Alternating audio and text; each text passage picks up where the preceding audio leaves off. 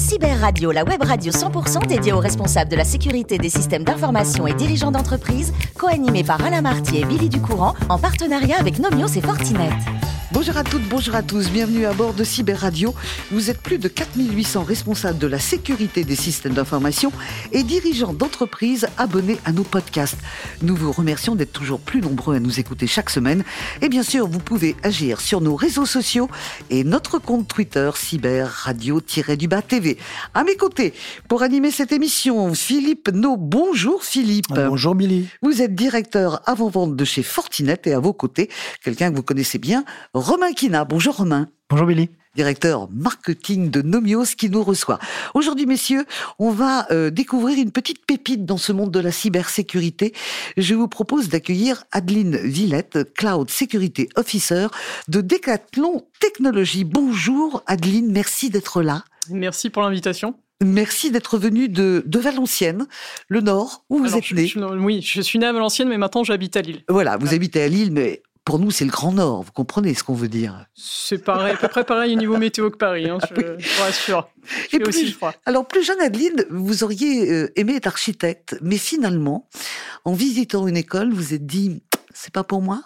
Effectivement, quand j'étais au lycée, euh, le métier d'architecte m'intéressait grandement. Mhm. Et une fois passé un concours à l'école d'architecte de Lille et visité l'école d'architecte de Tournai, je me suis dit ce métier n'est pas fait pour moi. Au final, euh, J'y suis arrivé via l'informatique parce qu'on a besoin d'architectes dans l'informatique. Absolument. Mais vous aviez aussi cette autre passion qui est l'informatique.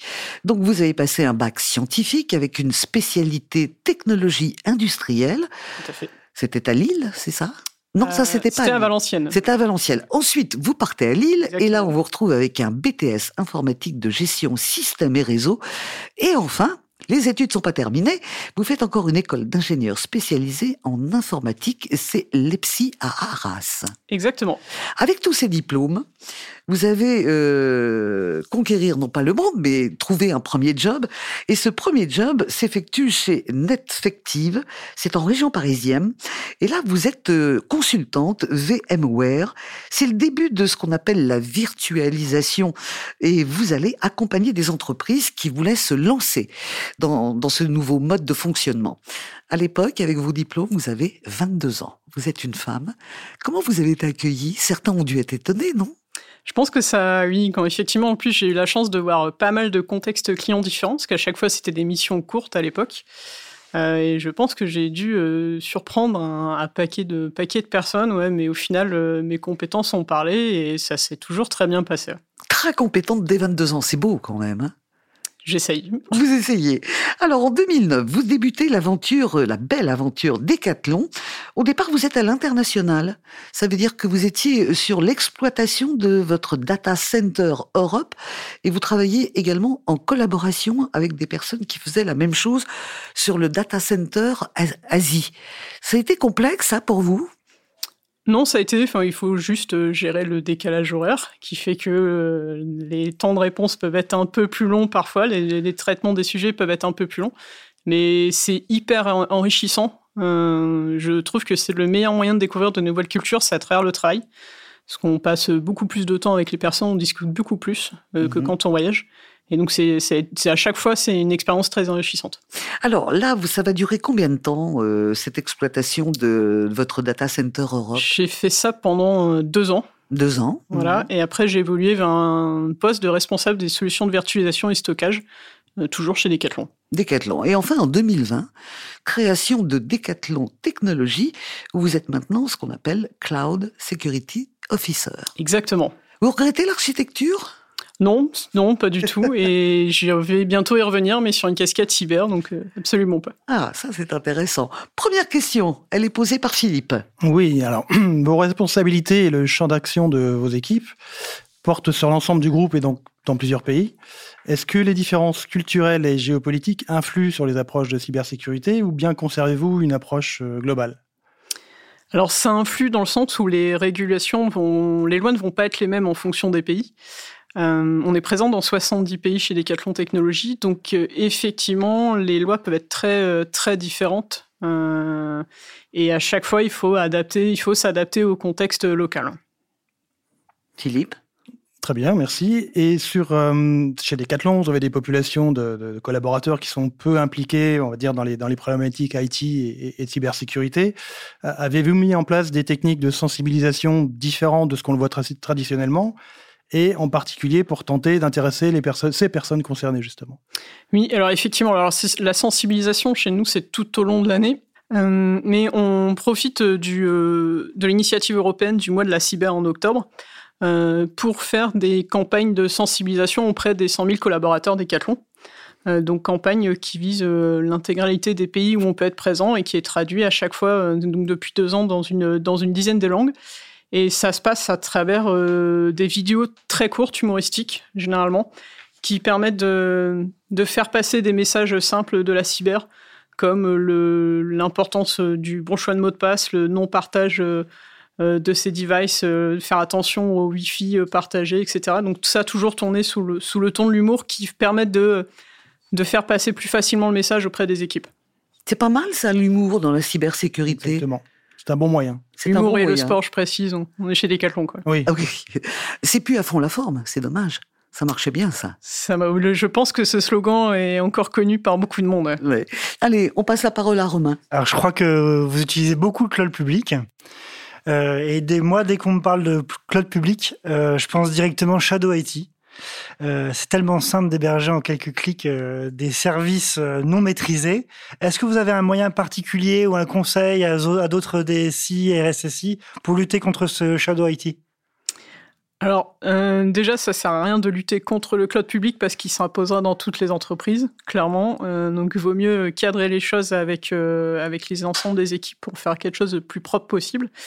Après, ça n'empêche pas le shadow hein, parce que quand on parle de cloud, ça peut être aussi du SaaS. Et on a une, une personne qui est dédiée et qui travaille sur ce sujet du, du, du, SaaS et du shadow en part, du shadow IT en particulier. Vous faites aussi pas mal de, développement de vos propres solutions.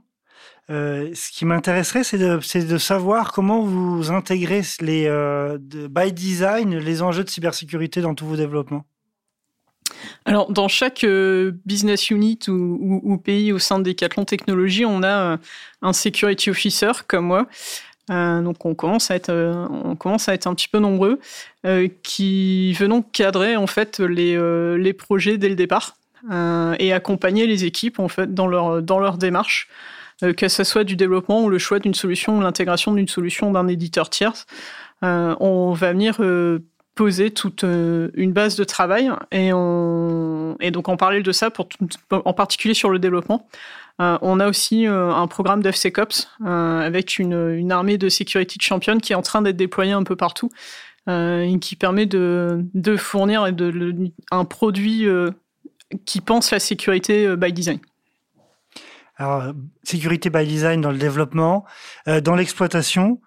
Euh, est-ce que vous faites régulièrement des exercices de simulation de crise? J'imagine que oui. Et est-ce qu'elles sont euh, bah, dans les 70 pays d'un coup? Est-ce que ça, vous est déjà arrivé?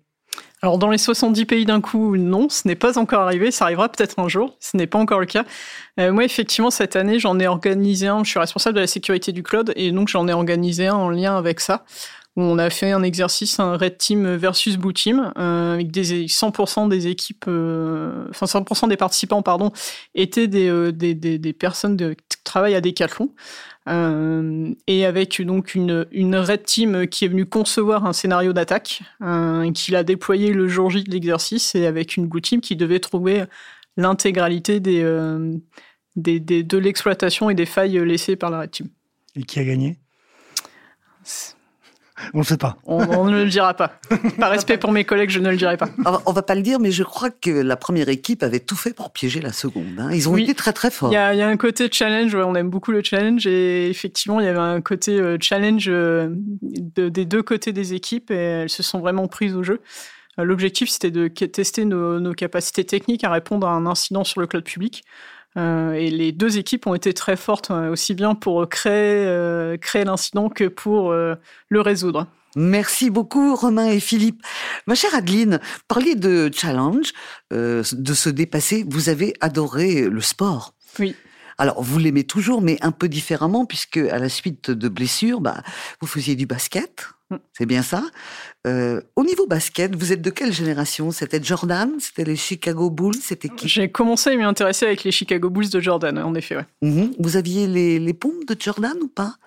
Non, c'est non, c'est Coûtait cher. ça, ouais, c'est un petit budget, ouais. ouais. C'est un gros budget. Et vous aimez aussi euh, le paddle. Alors le paddle, pas quand on est sur une mer d'huile en train de ramer un peu debout, mais euh, les petites raquettes, quoi. Ce, tennis avec des petites raquettes. Mélange de tennis et de squash, euh, assez facile, à- assez facile d'accès au final. On- même si on n'a jamais joué très vite, euh, on commence à s'amuser sur le terrain. Mhm. Ah, Et puis après, c'est avec euh, le travail euh, qu'on progresse, comme pour tous les sports. Ouais, et ça vient d'où ça? C'est d'origine euh, sud-américaine? Ça a été inventé par un Mexicain euh, qui n'avait pas la place pour construire un terrain de tennis chez lui, euh, et donc qui a, qui a fait une version miniature et qui, qui est devenu le padel. Et par contre, c'est un sport qui est largement maîtrisé par, euh, par les Espagnols et les Argentins notamment. Absolument. Alors, puisqu'on parle de, de ce sport qui est d'origine sud-américaine, bah, on va parler des voyages, parce que c'est un pays, l'Amérique du Sud, que vous adorez. Euh, vous avez été impressionné notamment par la Bolivie. Qu'est-ce qu'elle avait, cette Bolivie, par rapport à d'autres pays que vous Alors, aviez la- déjà visités? La Bolivie, euh, vous arrivez la capitale Quito. euh, la Paz, pardon, je confonds avec la capitale de l'Équateur, C'est est à haut. 4000 mètres euh, d'altitude. Euh, donc dès que vous arrivez à l'aéroport, vous ne comprenez pas pourquoi vous êtes essoufflé après avoir monté un étage. Bon, au, final, au fur et à mesure du voyage, vous vous rendiez vite euh, compte pourquoi. Euh, alors peut-être parce que c'était mon premier voyage justement en haute altitude, que j'ai, ce pays m'a particulièrement plu. C'est un pays qui n'a aucune mer aux alentours, contrairement à plein d'autres pays dans le monde, euh, qui est euh, tout le temps euh, sur des hauts, des hauts plateaux, des hauts sommets. Et du coup, on en vient très vite aux, aux choses simples. Alors, on en vient aux choses simples. Est-ce que c'est parce que vous faites un métier quand même dans la cybersécurité très complexe?